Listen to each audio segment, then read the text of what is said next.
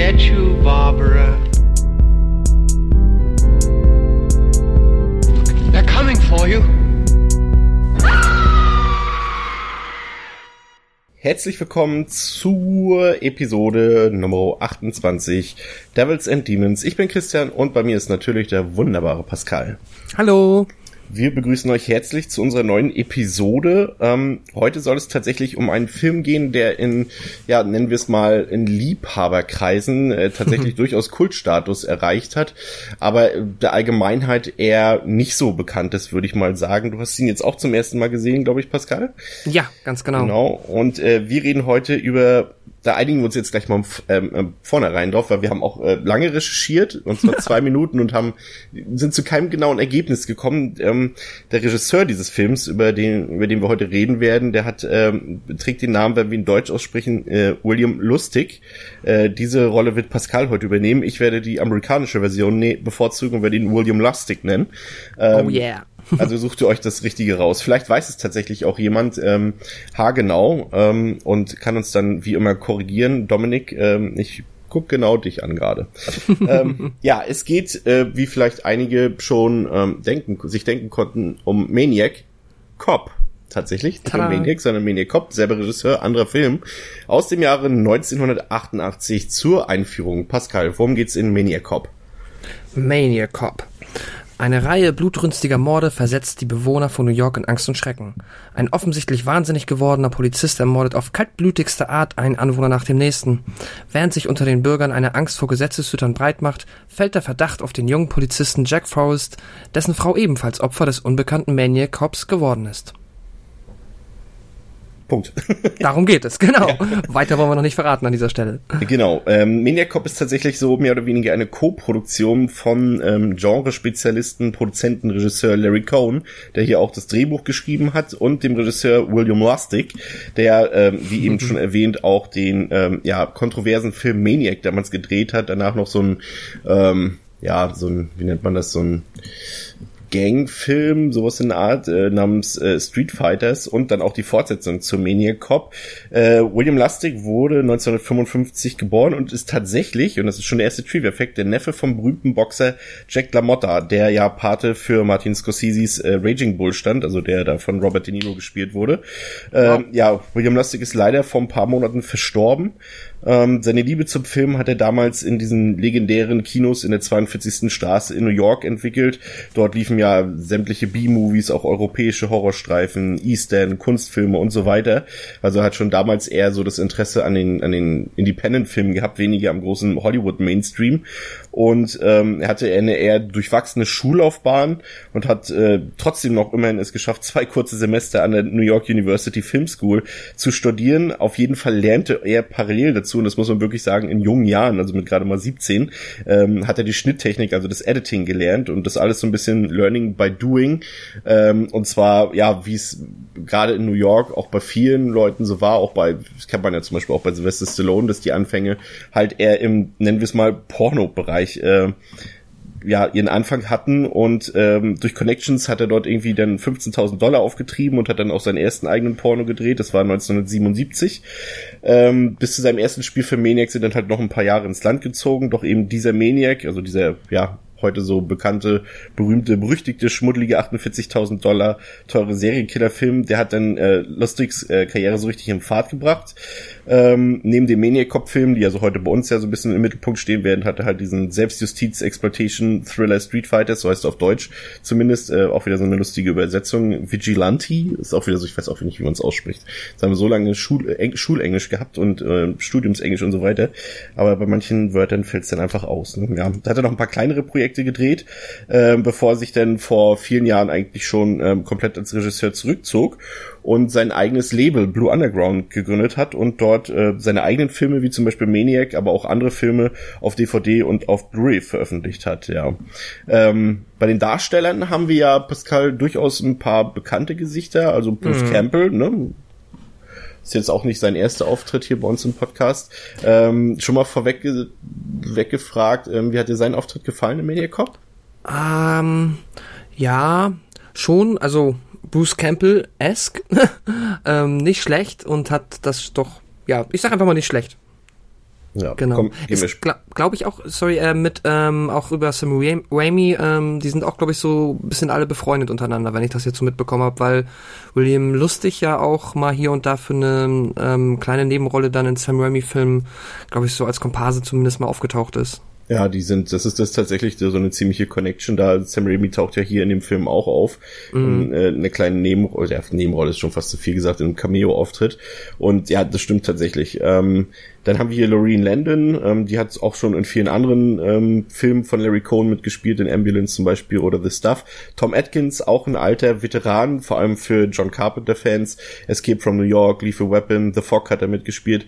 Aber die wohl markanteste Rolle in diesem Film ähm, hat ähm, ja, der Schauspieler, der auch The Chin, also das Kinn genannt wird, Robert Zedar, der ja auch leider nicht mehr unter uns weilt, äh, der wirklich äh, über 100 Filme gedreht hat, dabei auch, äh, hast du vielleicht auch ähm, bei Schläferz gesehen vor ein paar, äh, ja, was, Monate, Wochen, bei äh, Samurai Cop.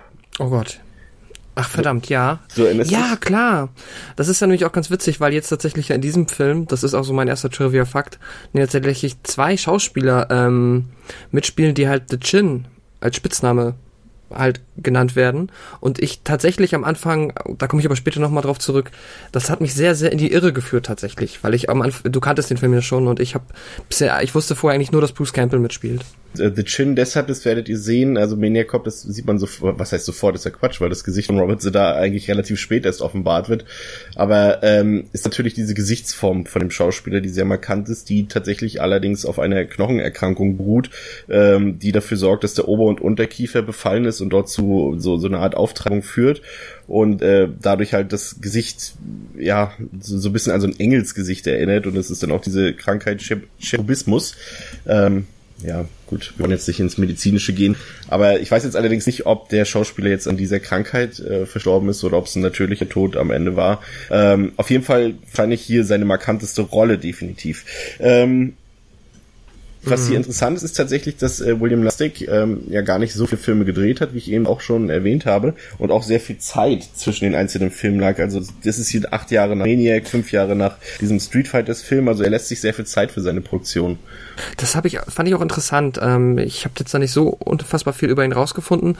Weiß auch nicht, ob da zu viel niedergeschrieben ist. Müsste man sich wahrscheinlich mal ein paar Interviews reinziehen, weil ich mich dann schon gefragt habe, so, ob er dann nur irgendwie noch so, ja, irgendwie für Studios so Schnittarbeit gemacht hat oder so dazwischen, weil ich kann mir nicht vorstellen, dass jetzt die ersten Filme dann so finanziell quasi sich so sehr rentiert haben, dass man dann da mal fünf Jahre keinen Film drehen kann. Ja, und das ist dann halt auch so das, ähm, ich weiß nicht, in irgendeinem, hatten wir das in irgendeiner Episode? Ich glaube schon. Wir hatten das, glaube ich, bei irgendeinem anderen Regisseur auch, dass, dass du halt diese, diese, sag ich mal, diese Regisseure dieser berühmten, auch im Mainstream berühmten Horrorfilme wie Halloween, Carpenter, äh, Nightmare on Elm Street, Craven Mhm. und so weiter, äh, dass die ja dann halt auch mal Hollywood-Filme richtig, also Mainstream-Filme drehen konnten oder generell auch so eine langlebige Karriere hatten und, und Bekanntheitsstatus erreicht haben. William Lustig hat auch einen gewissen Bekanntheitsstatus, aber so dafür, dass Maniac zwar damals sehr kontrovers definitiv war, ist er ja auch heute noch, aber äh, war ja durchaus ein, ein Erfolg, sag ich mal. Und der Film, den kennt auch bis heute jeder. Und wenn es um, um Horrorfilme geht, dann steht er immer ziemlich weit oben in den Listen. Aber dafür kam dann relativ wenig nach. Also wie gesagt, seine Vita ist relativ kurz. Und ähm, wer seine, darauf gehen wir auch später noch ein, vor allem seine audiovisuellen Fähigkeiten so betrachtet, ist es wirklich erstaunlich, dass es da zu nichts mehr geführt hat. Aber vielleicht hat er auch einfach keine Lust gehabt, da irgendwie dann wirklich in diesen Hollywood-Zirkus so reinzuspringen, weil man sieht es ja halt auch in seinen Filmen, dass die alle so sehr auch New York fixiert sind. Also eigentlich quasi alle seine Filme, soweit, also jetzt zumindest seine großen, ähm, spielen alle New York und das ist so seine Stärke, auch so ein bisschen diese Stadt so ein bisschen in Szene zu setzen. Nicht in schönes Licht zu rücken, sondern eher in schmuddeliges, aber das ist so, dass der hat audiovisuell, äh, handwerklich definitiv was drauf. Deswegen ist es äh, ja wirklich verwunderlich. Aber auch hier, was hier verwunderlich ist bei Maniac Cop, ist, dass er halt zu einer Zeit entstanden ist, ähm, wo der Slasher als Subgenre des Horrorfilms eigentlich völlig tot war. Also das gab dann halt natürlich immer noch diese endlosen Fortsetzungen von von Nightmare on Elm Street, von äh, Freitag der 13., von Halloween und diese ganzen Sachen immer nahtlos fortgesetzt. Ähm, da war es erstaunlich, dass man mit Maniac Cop letztendlich ein Franchise so spät in dieser Phase überhaupt auch äh, begründet hat, sozusagen erschaffen hat und so so ein letztes kleines Aufbegehren des Films ähm, ja geschaffen hat. Also es ist tatsächlich sehr verwunderlich. Ja, ist interessant. Ne? Ich könnte mir aber tatsächlich dann auch gut vorstellen, auch so aus der aus seiner Historie heraus, die du ja beschrieben hast, dass das halt auch dann wirklich ein Regisseur gewesen ist, ähm, der dann die Filme so gemacht hat, wie er sie wollte und auch dann halt vermutlich selbst einfach, ja, mir so dieses, ich mache das, was ich selber gerne gucken würde, so nach Motto dass er vielleicht sowas versucht hat. Ja, wie, wie, ähm, vielleicht mal, um da den Einstieg so ein bisschen in den Film zu finden, äh, ist es ja schon markant. Also sowohl bei Maniac als auch bei Street Fighters als auch hier bei Maniac Cop halt wirklich diese Darstellung von New York. Gerade bei Maniac, da war es ja mhm. damals äh, wirklich so, dass New York eben nicht diese glänzende Großstadt war, die sie zumindest in weiten Teilen der Stadt heute ist. Ähm, und, und natürlich gab es auch damals viele Touristen und so weiter, aber es gab halt viele, gerade in Harlem und in Bronx und so weiter, äh, viele Stadtteile, ähm, die halt wirklich komplett heruntergekommen waren, wo teilweise echt äh, Riot ist, ging äh, nachts und und äh, viele Verbrechen gab, viele, viele Tötungsfälle, viel, viel Raub dort äh, geschehen ist. Und das ist eigentlich so das, was äh, William Lustig so gut einfängt, halt wirklich diesen gritty, diesen Schmuddellook des Ganzen. Also man kann, ich fand es in einem von meinen ähm, Horrorbüchern, die ich dazu als Quelle herangezogen habe, war es eigentlich ganz gut formuliert.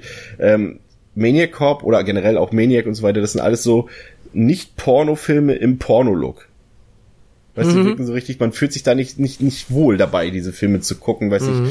ich, äh, wie es dir dabei so geht, aber gerade so, wenn sie diese Straßenzüge, diese so mit so einem verrauchten, diese verrauchten Straßenzüge, dumpf beleuchtet, das Ganze, das ist so, ja. Auf der einen Art und Weise so eine Intimität und Authentizität vor allem, aber es ist halt etwas, was dir als Zuschauer so ein Unbehagen auslöst. Also ich, ich mag William Lustig dafür, wie gesagt, also das ist so das, was man definitiv an seinem Film immer herausschreiben kann, äh, dass diesen, diesen entsprechenden Anstrich, aber ähm, ja, ich finde, das ist eine Qualität, die ihn auszeichnet und, und ähm, das ist so, das, was ich so verstehe, wenn einer sagt, wenn man so sagt, oh, das ist eine geile Atmosphäre, die der Film erzeugt.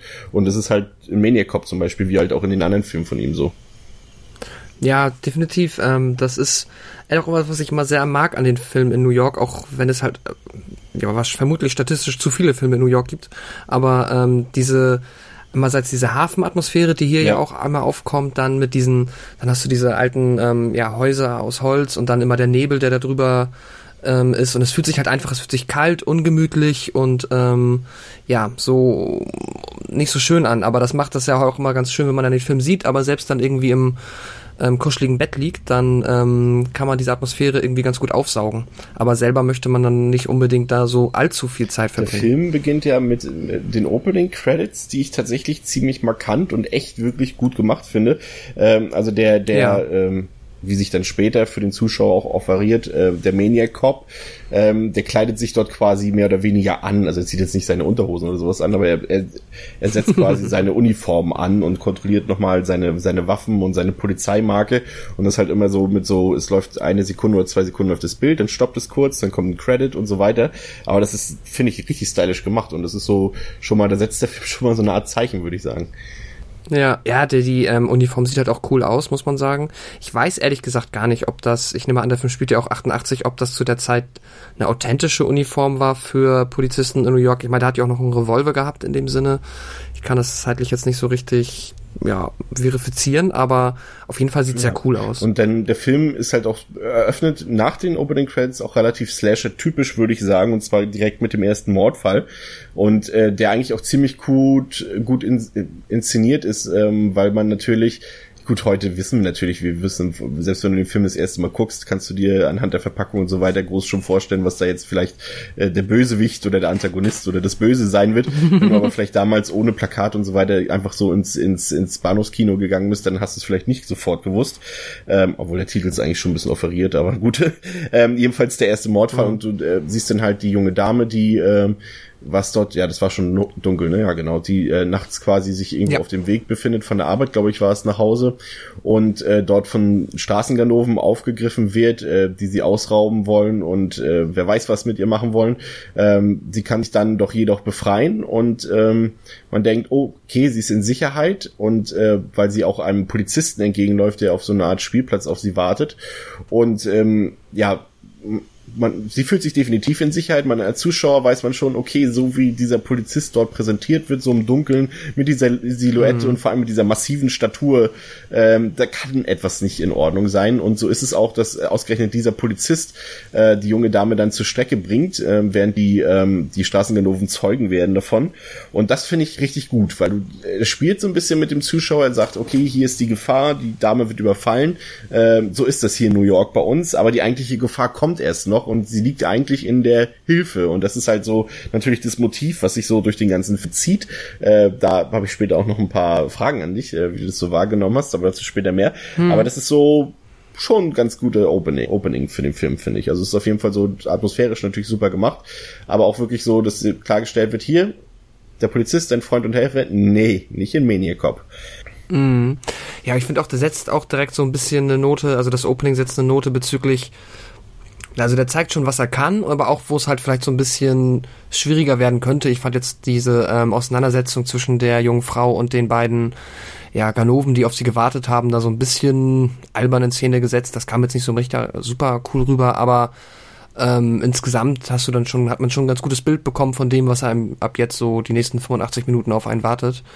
Ähm, ich glaube, ich hätte es noch cooler gefunden, wenn halt, das ist ja der nee, nicht der einzige, aber einer der unblutigen Morde, wenn da schon vielleicht so ein bisschen, ähm, da ein bisschen rote Flüssigkeit da durch die Gegend gespritzt wäre, aber auch so immer noch ein gutes Opening. Ja, ja das ist auch eine natürlich ein Thema für sich, wenn man so halt William Lustig denkt, ja, okay, Maniac, okay, das ist ein saublutiger, saubrutaler Film.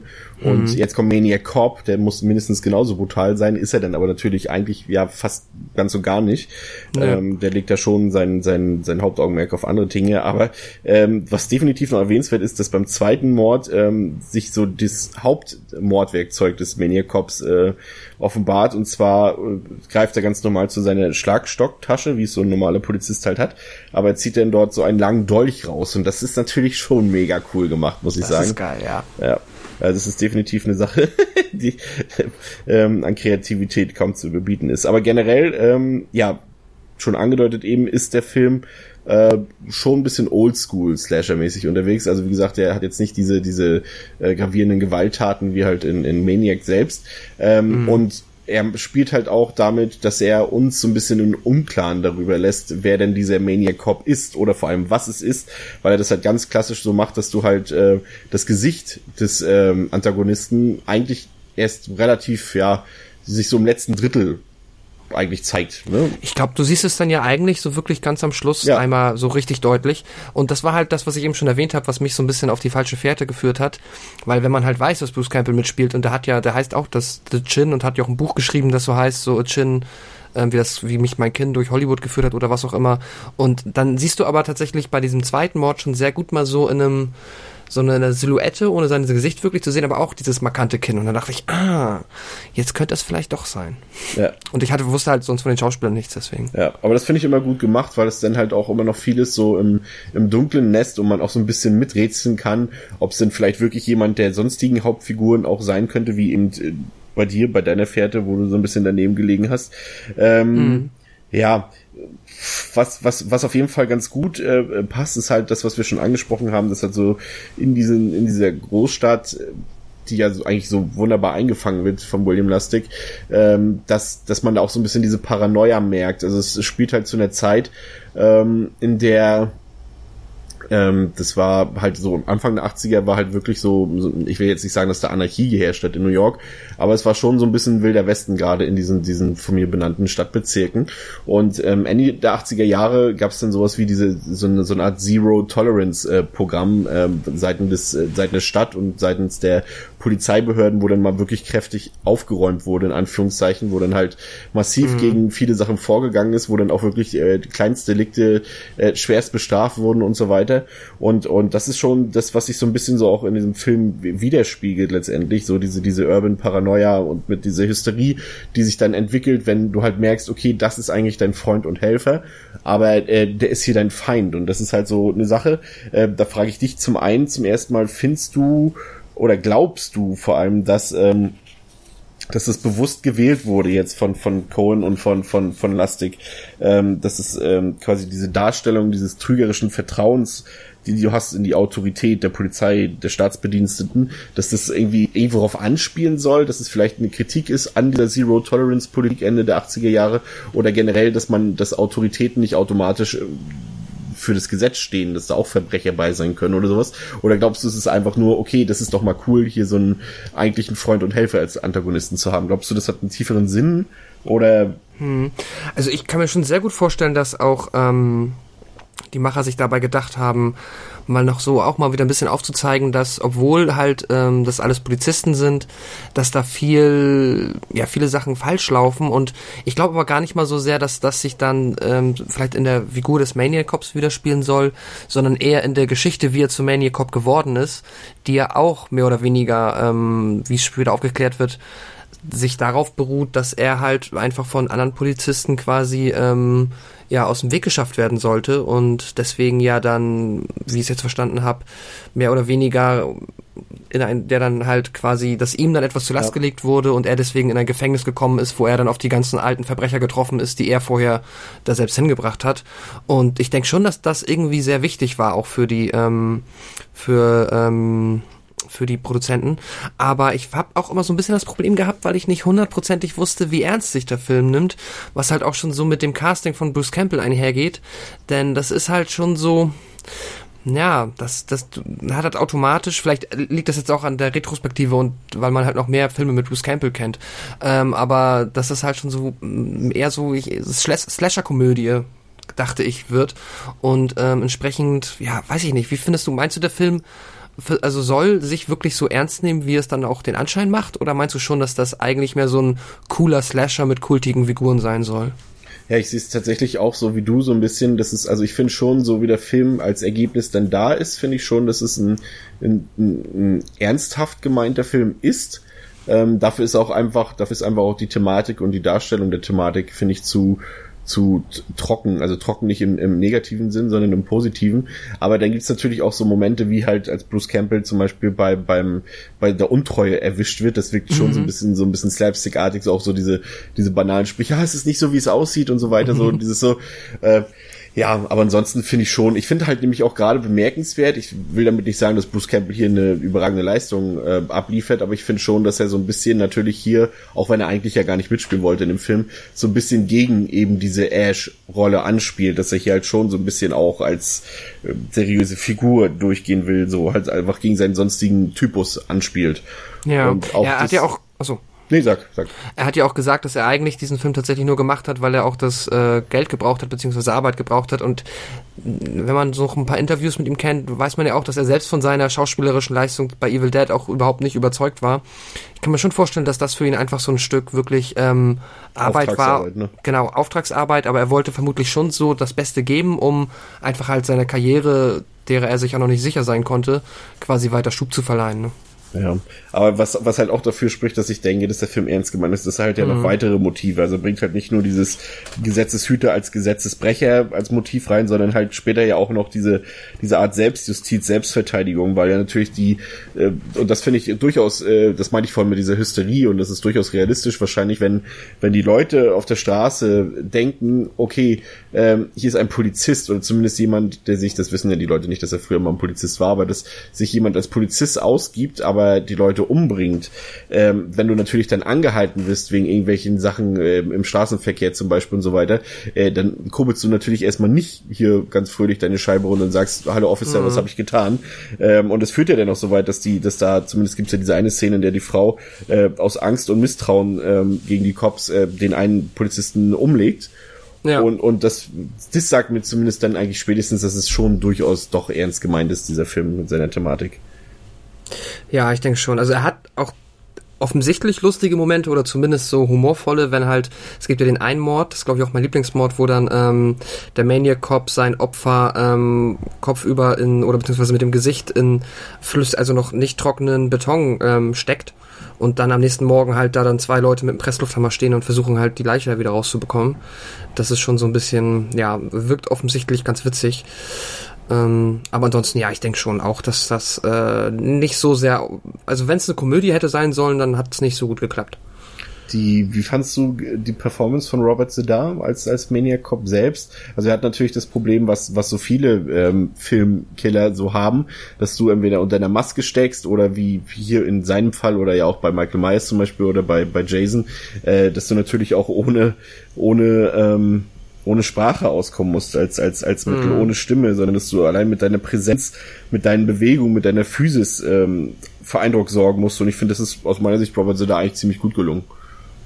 Ja, total, weil er auch, ähm, was ich richtig cool fand, ist halt, wie er die mit den Gesten auch so spielt, die halt so ein typischer arroganter Polizist machen würde, einfach, wenn er dann zum Beispiel beim zweiten Mord dann das Pärchen im Auto anhält und dann einfach nur sich nicht runterbeugt oder so, oder so sagt so, hallo, könnten Sie mal bitte, sondern einfach nur so ganz lässig halt mit seinen weißen Handschuhen da mal so dreimal gegenklopft und dann mit dem Finger zeigt so, rauskommen, nur mit dem Finger halt so diese Geste macht und sich dann auch halt, ja, ist eine kräftige Statur, sich dann halt auch mit dem Rücken zur Fahrerin dann da vors Auto stellt und darauf wartet, dass der andere Typ extra aussteigt, da rumkommt, so wie halt natürlich eigentlich kein Polizist, Polizist eine Verkehrskontrolle machen würde. Aber ähm, das ist schon unheimlich gut gelungen, da halt der Figur dann tatsächlich noch Tiefe ist, übertrieben, aber sag ich mal, so einen gewissen Charakter oder so, eine gewisse Ehrfurcht vor dieser Figur zu erwecken. Ne? Man hat schon das Gefühl, das ist, ja, der ist es wahrscheinlich auch ein bisschen übermenschlich, der Typ. Äh, bei diesem ähm, Mord passt es eigentlich ganz gut, den Einwurf von mir. Wie fandst du denn die Gewaltdarstellung? War dir das für die Thematik zu wenig oder denkst du vielleicht gerade, weil der Film sich vielleicht doch etwas ernster nimmt, passt das schon ganz gut? Oder, oder hättest du einfach gesagt, okay, das hätte durchaus Miss Better vertragen können?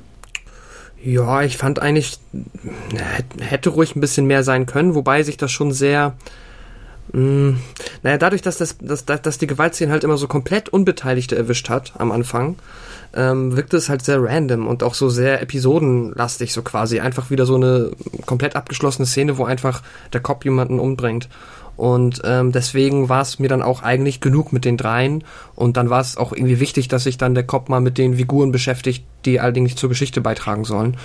Ähm, die Gewaltdarstellung an sich fand ich ganz solide, hat Spaß gemacht und sah jetzt auch nie wirklich schlecht aus. Ich weiß nicht, wie fandest du das jetzt so? Du hast ja auch nochmal noch einen umfassenderen Blick bezüglich äh, Slasher-Film. Fandest du das jetzt eher so Mittelklasse oder schon ganz gut gemacht? Nee, also ich fand, fand so generell, was die Make-up-Effekte, also generell, was so diese, sag ich mal, technische Arbeit auch angehen, wenn man bedenkt, 1,1 Millionen war 1988 nix für einen Film, nicht mal für so eine B-Produktion wie Maniac Cop. Und da sind sowohl die Make-up-Effekte, vor allem die Stuntarbeit so, das darf man ja immer nicht vergessen, bei so einem, gerade bei so kleineren Filmen gibt's da schon mal echt coole Stunts, so auch gerade zum Ende hin zum Beispiel, ähm, bei der Verfolgungsjagd und so weiter.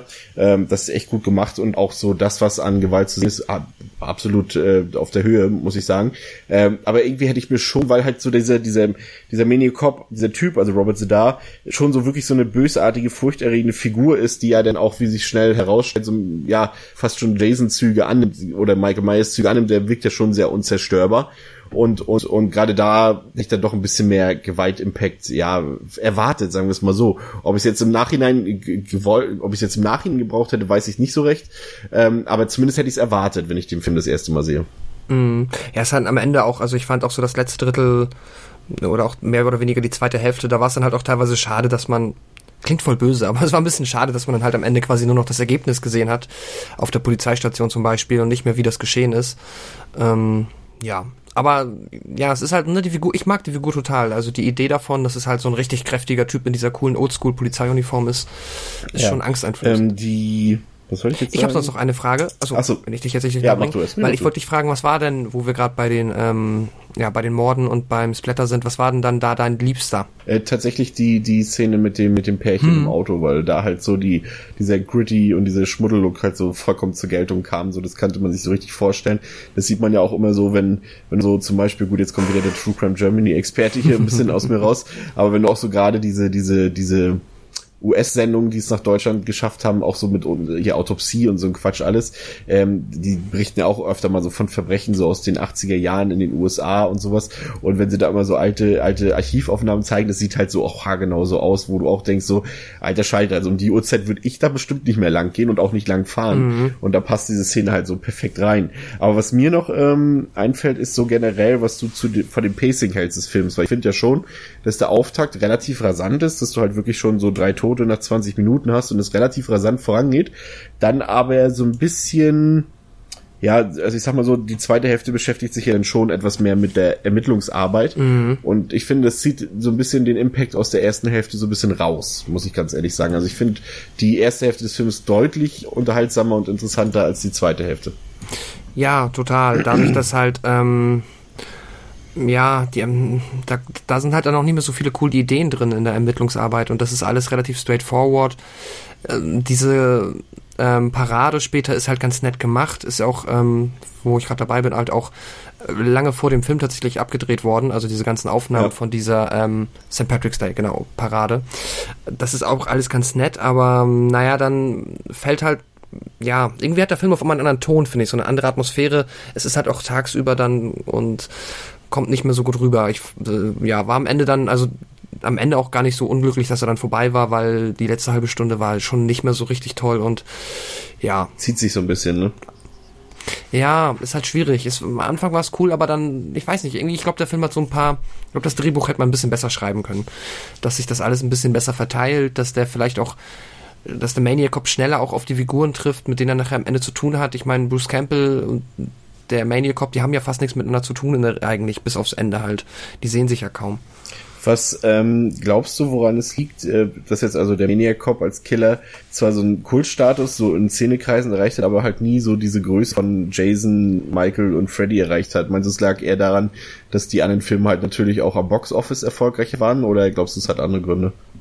Hm, ich glaube einfach vielleicht auch, weil der jetzt nicht so überragend ist im Vergleich meinetwegen zu einem ersten Halloween oder ja auch oder vielleicht nicht so dieses oder weil es zu spät kam, vielleicht auch einfach zeitlich bedingt. Ja, weiß ich das auch. Also ich, es ist schwierig, sich da so in die Zeit zurückzuversetzen, aber ich irgendwie, weil ich, ich finde, das passt voll, wenn man sich diesen, dieses Produkt anguckt und auch die Aufmachung und auch die Schauspieler, dann denkt man so, ja, das ist so ein Nischenkult-Ding, aber der, dem fehlt so, so diese, diese astrein durchgedachte Formel und dann halt auch wirklich sehr gut umgesetzte, vielleicht zumindest einmal ähm, in einem Film, so dass der dann halt so einschlägt, dass, weißt du, so ein Film, der richtig so ja. Wellen schlägt, dass alle sagen so, oh mein Gott, Hast du Halloween gesehen oder wie geil war das denn? Ähm, ich habe Bock auf Michael Myers und die Musik und der Soundtrack und alles. Also ich glaube, dem fehlte da einfach so so diese letzten 20 Prozent und dann hätte das vielleicht auch was werden können. Ja, ich finde es ich find's tatsächlich so ein bisschen traurig, dass halt so damals auch wirklich noch so billig produzierte Filme wie halt Maniac Cop ähm, es trotzdem geschafft haben, so gut und stylisch letztendlich zu sein. Also wie gesagt, jetzt unabhängig wer sonstigen Qualität, ja. dass du auch wirklich dem Film anmerkst, der hätte jetzt auch 10 Millionen Dollar gekostet haben können. So, ich mal von dem Aufwand, der da doch schon betrieben wurde, halt auch mit der Standarbeit und mit den, mit den Dreharbeiten und so weiter. Und irgendwie ist das, hat man so das mhm. Gefühl, dass es heute kaum noch möglich ist, dass man mit, selbst mit einer Million einen guten Horrorfilm drehen kann. Weil man jetzt mal so von Blumhaus-Produktionen absieht, die dann halt eine Idee haben, wie ähm, dieser, wer ist denn, nicht Unknown User heißt er so? Ich weiß gar nicht mehr. Also diese mit diesem, ähm, wo der ganze Film sich am Desktop abspielt und so. Wenn du halt so eine Idee hast oder Normal Activity, klar, aber so, ja. Ach so, ja, klar, Found Footage, ne, aber dann, ja, oder halt je nachdem, wahrscheinlich wird man auch wieder irgendwie dahin kommen, weil das CGI, das wird ja auch, ist ja auch oft Retorte, wird ja oft wiederverwendet und irgendwann gibt's wahrscheinlich so viel und es ist so gut verfügbar, dass man da irgendwann mal wieder ist, stelle ich mir zumindest so vor. Ähm, aber dann ist es halt auch CGI und das weiß man dann, ne? Und das ist irgendwie, ähm, diese schöne Zeit ist halt vorbei, wo man halt das Gefühl hat, man sieht den Film und man weiß einfach aufgrund, ähm, ja, wann der produziert wurde, dass das alles selber gemacht wurde. Und dafür sieht der Film halt wirklich nach wesentlich mehr als einer Million Dollar aus. Ja. Ja, es ist so letzt, ja genau, es sieht nicht nur nach mehr aus, als das Budget es sagt, sondern er war letztendlich auch definitiv besser, als das Budget es hergegeben mhm. hat, äh, finde ich. So, mir ist er halt letztendlich so ein bisschen, um es so runterzubrechen, ähm, einfach so ein bisschen zu zahm gewesen, weil ich letztlich einfach denke, dass das Thema wirklich sehr gut ist und auch diese Ideen, die da im Drehbuch hinterstecken, sehr gut sind. Aber man irgendwie doch so, gerade halt, wie wir beide ja schon gesagt haben, in der zweiten Hälfte doch viel Potenzial verschenkt hat, so ein bisschen. Ne? Du hast natürlich so ein, so ein Projekt, zwei Genregrößen, Larry Cohen, William Lustig, äh, und, und man merkt auch halt so diese visuellen Qualitäten, die Lustig hat, gepaart mit diesen, äh, du hast es zwar eben schon ein bisschen kritisiert, aber generell steht Larry Cohen ja schon für so ein, für Witz, Charisma und Kreativität in den Drehbüchern. Und, und da ist es vielleicht am Ende doch zu wenig bei rausgekommen. Ja, das stimmt. Tja, aber ähm, ja, ist auch immer noch schön, dass man sowas dann, obwohl das zu der Zeit schon nicht mehr so on vogue war, dass man das nochmal bekommen hat. Und ich habe gehört, du hast dir sogar noch die beiden Nachfolger gegeben.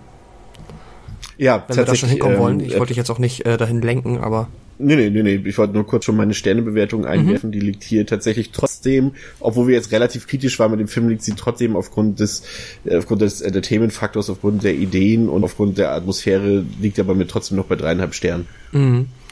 Ja, ich habe mir jetzt dem drei gegeben, aber irgendwo so dazwischen. Also ja, weiß, er macht mir schon Spaß, aber ähm, ich glaube, beim nächsten Mal wird er mir vielleicht sogar noch besser gefallen, weil ich dann halt weiß, was ich zu erwarten habe und äh, nicht noch ein bisschen enttäuscht bin am Ende.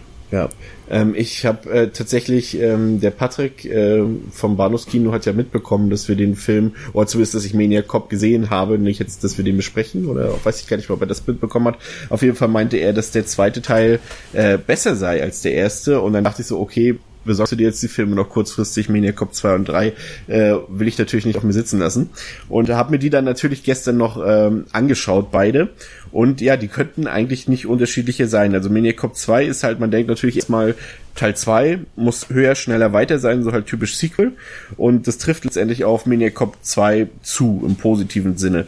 Was man ähm, dazu sagen muss, das ist jetzt vielleicht eher der Maniac Cop, den du erwartet hättest beim ersten Teil, also der zweite, weil er dem diesem Franchise so ein bisschen so das im Original, also diese vorhandene Ernsthaftigkeit und äh, entzieht und er so eine echte 80er Jahre Perle konstruiert, so mit Humor, mit Trash, mit ganz viel over the top und und äh, da gibt's dann halt auch so wirklich dann auch so Szenen, wo du sagst, oh krass, hast du das gesehen? So ein bisschen, als zum Beispiel der, der Maniac Cop so richtig Riot geht in so einem Polizeirevier und einfach ähm, alles niedermetzelt, äh, auch dann tatsächlich blutiger als im, im Original, äh, alles niedermetzelt, was so vorhanden ist und dann weißt du auf einmal so, okay, hier bin ich richtig bei diesem Film. Ähm, aber halt nur, cool. wenn man sowas mag, ne? Und du weißt ja, ich bin eher der Typ, ich mag Ernsthaftigkeit und deswegen habe ich die Ernsthaftigkeit in diesem Film so ein bisschen ähm, vermisst, weil ähm, auch äh, Cordell, das haben wir noch gar nicht erwähnt, ist ja der richtige Name des Maniac Cops, ähm, so hier in dem Film schon mit, sein, mit den Menschen in seiner Umwelt so interagiert. Also er wirkt so ein bisschen menschlicher als im ersten Teil. Und ähm, ja, auch so von der Handlung her, das ist so, das driftet dann, ähm, ja, das ist dann eigentlich kein Horrorfilm mehr. Der erste Film lässt sich ja auch schon drüber streiten, ist es noch Horror oder ist es ein Thriller, ein reiner. Hier geht's eher um, hier geht's eher um die Frage, ist es überhaupt noch irgendwas in diese Richtung oder ist es nur noch ein Actionfilm? Weil die zweite Hälfte ist einfach ein klassischer Actionfilm. Da gibt's halt lauter Stunts, da gibt's Verfolgungsjagden, da gibt's Action-Szenen, aber nichts mehr mit Grusel oder Horror oder mit irgendwelchen brutalen Morden und so weiter. Also am Ende ist es schwierig, da über den zweiten Teil so ein bisschen ein, ein Urteil zu fällen, aber mir hat der erste Teil schon knapp besser gefallen, aber ich erkenne auf jeden Fall die Zutaten an, die jetzt zum Beispiel Patrick auch gefallen haben, die für viele Leute, wie ich dann auch gelesen habe, Maniac Cop 2 halt zum besseren Film macht. Ähm, der dritte, ja, Also wird denn der, weil das interessiert mich nämlich schon noch, ob der dann auch durchgehend weiter so als übermenschlich dargestellt wird, weil Ja. er ist ja im ersten Film schon maximal Übermensch. Er kann erstmal auch absolut nicht erschossen werden, unabhängig von schutzsicherer Weste. Und am Ende braucht er anscheinend nicht mal mehr Sauerstoff, wenn er da aus dem Wasser wieder rauskommt. Richtig, also die, die, die, die Tatsache, die, du stellst schon die richtigen Fragen, es geht schon eher schon fast Richtung Robocop, so, also der ist, äh, Okay. im, im, im dritten Teil wird's dann tatsächlich Hanebüchner, der macht dann quasi, ähm, ja, der fühlt sich so, also der macht erstmal überhaupt keinen Sinn, weil auch wer das Ende, also ich spoiler jetzt nichts, wie der zweite Teil endet, wir haben es jetzt auch beim ersten Teil nicht gemacht, ähm, aber wer den zweiten Teil dann gesehen hat, äh, der wird sich schon fragen, okay, das macht doch alles überhaupt keinen Sinn mehr und äh, das halt schon im dritten Teil, was bei anderen Horrorreihen eigentlich erst immer so ein bisschen später losgeht und so fühlt sich das hier so ein bisschen, ähm, wie habe ich es genannt, äh, wie so ein Worst of der Halloween-Sequels an. Also du hast hier dann so ein Krankenhaus-Setting, da ist ein Voodoo-Kult mit drin und das alles. Ähm, aber ich, was ich trotzdem lobend erwähnen muss, ist, dass sich der dritte Teil, der, der Bed of Silence übrigens heißt, dass er sich wieder so ein bisschen düsterer und mehr nach Horror anfühlt und auch die Kills äh, sind dann wieder ein bisschen ansprechender und ein bisschen kreativer. Aber ansonsten, ja, kann man dem Film eigentlich außer seinem 90s Appeal, seinem frühen 90s Appeal, wenn man das da mag, das hat ja auch so eine, sag ich mal, so eine gewisse Note, die Horrorfilme aus den frühen 90ern, so, auch wenn man sich so die ein paar Hellraiser Sequels und so anguckt, dann weiß man genau, was ich meine, so diese, diese ganze Art, wie es gefilmt wurde. Und ähm, das, ähm, Ja. ja, was halt wiederum richtig schlecht an dem dritten Teil ist, dass er halt so Fragen aufwirft bezüglich des Originals, die du dir aber nach dem Sehen des Originals gar nicht gestellt hast. Also sprich, der, der bringt Sachen, äh, stellt Sachen in Frage, äh, wo du dann denkst, hä, aber das passt doch gar nicht zum ersten Teil. Das hätte doch im ersten Teil schon dann nicht hinhauen können und so weiter. Was du aber halt, wenn du nur Teil 1 gesehen hast, gar nicht hinterfragen würdest. Und das ist natürlich schwierig, wenn er sein eigenes Franchise hinterfragt mit dem, was er da so zeigt. Und äh, man merkt halt auch so, dass, da komme ich gleich noch kurz drauf zu sprechen, dass der Film halt auch so, so ein Stückwerk ist. Also die ganze Handlung besteht so aus einzelnen äh, Set-Pieces und Versatzstücken und auch der Schnitt ist nicht besonders gut. Das Storytelling ist teilweise mhm. wirklich nicht mehr so richtig genießbar und, und ähm, letztendlich ist das, weil da auch viel reingeredet wurde vom Produktionsstudio und so weiter, ähm, haben sich halt die Beteiligten auch davon zurückgezogen. Also William Lustig wollte mit dem Film gar nichts mehr zu tun haben. Deswegen, äh, da war dann noch irgendein Produzent, glaube ich, der den Film dann zu Ende abgedreht hat, so die letzten Szenen, aber irgendwo in, in den vielen Büchern wird er auch unter diesem Synonym Alan Smithy geführt, also was halt heißt, es gibt eigentlich keinen richtigen Regisseur für diesen Film, also die ganzen Beteiligten haben sich davon erheblich distanziert und auch diese Motivation von Matt Cordell, also von Maniac Cop, die wird überhaupt nicht klar. Also es geht ähm, darum, dass da ähm, eine Polizistin ist, die bei einem Überfall ähm, erschossen wird und aber trotzdem in der Öffentlichkeit so dargestellt würde, als hätte sie jemand Unbeteiligtes erschossen und und äh, sie stirbt dann und der Maniac Cop erwacht sozusagen und und der Voodoo-Priester erzählt ihm dann hier, das ist deine neue Chick, hol die mal raus, so im Sinne so. Dann haben die so sozusagen sowas wie Bride of the Maniac Cop so am Ende, so weißt du? Also total so vollkommen hirnrissig und das ist halt eine richtige Produktionskatastrophe. Okay. Aber Wow. Äh, wie es halt auch bei so Produktionen, wie ich es schon verglichen habe, Halloween 6 zum Beispiel ist, habe ich halt Spaß gehabt mit Maniac Cop 3. Also das ist dann so ein Film, der ist halt äh, so bad it's good. Falls du weißt, wie ich meine. Also ich mag den Look, ich mag den Score, ich mag diesen Nonsens, der dahinter steckt, die Darsteller mag ich. Okay. Und der hat halt so eine, so eine, so eine, ja, das kann dann eher der Zufall sein, weil er halt, äh, weil viele äh, Köche verderben den Brei so mäßig unterwegs war, aber der hat halt so eine, so eine Kompromisslosigkeit, äh, nicht was jetzt so die Gewalt und so angeht, sondern einfach die Kompromisslosigkeit zu sagen, äh, wir drehen diesen Bullshit, den da jemand auf Papier geschrieben hat, jetzt einfach, schneiden den und produzieren den und veröffentlichen, veröffentlichen den auch noch. Mhm. Und äh, ja, muss ich schon sagen, also fand ich nicht verkehrt, fand ich jetzt nicht so viel schlechter als Teil 2, so vom Spaßfaktor her. Okay. Aber in der, ja. Also und ich wollte nur fragen, für die äh, Bruce Campbell-Nerds dann, ähm, der spielt nur noch im zweiten mit, ja? Ähm, ja, und aus produktionstechnischer Sicht auch nicht besonders lange. Ah, okay, alles klar. noch mal einen Spoiler einzustreuen. Ähm, was jetzt vielleicht am, zu Ende der, zum Ende der Episode nochmal ganz interessant sein könnte, ist ja, dass ähm, ein Remake gedreht werden sollte zu diesem Film. Es ist, glaube ich, gerade so ein bisschen in der Schwebe, ob der Film jetzt kommt oder nicht. Ich hatte aber letztes Mal noch was gelesen, dass da doch der, das kommen wird. Ähm, findest du, das ist auch so ein Film, ähm, wie wir es ja äh, auch, ähm, hatten wir denn das letzte Mal? Wo ich gesagt habe, das hat ein Remake. Achso, bei S, genau, bei S und, und oder genau. auch bei Evil Dead, wo du sagst, okay, hier ist es Zeit, hier kann wirklich mal eine Neuauflage, ein Remake kommen. Denkst du, Maniac Cop ist so ein Film oder glaubst du, nee, eigentlich nicht notwendig?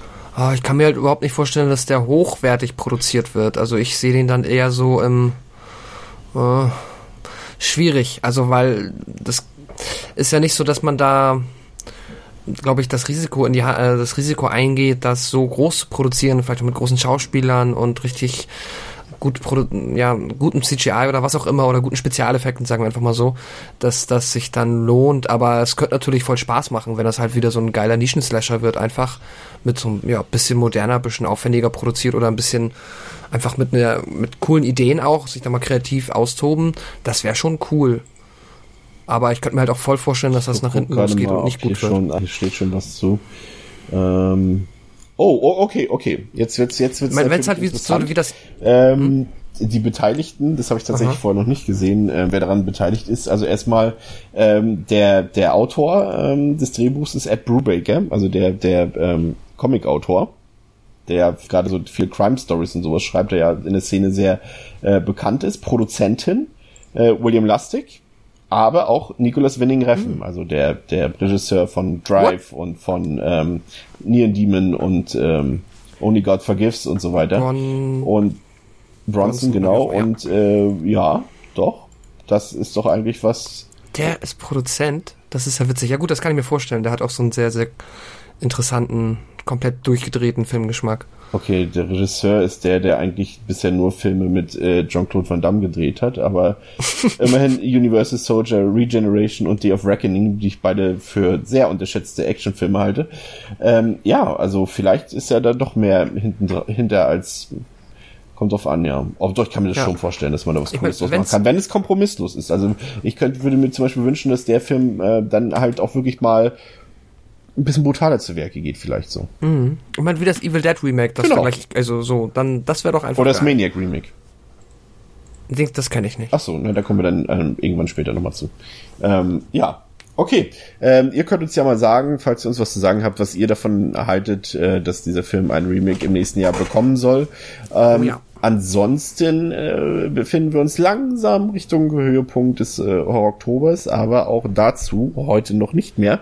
Freut auch einfach auf Episode 30, natürlich auch auf Episode 29 nächste Woche. Aber für Episode 30 haben wir uns natürlich was äh, Schönes ausgedacht, obwohl ich habe es ja schon halb gespoilert mehrfach. Egal, lasst euch überraschen. Ähm, das war's für heute bei Devils and Demons. Wir wünschen euch noch viel Spaß beim Horrorfilme schauen. Es wird ja jetzt auch schon ein bisschen früher dunkel. Passt also alles. Das war's für heute. Auf Wiederhören. Tschüss.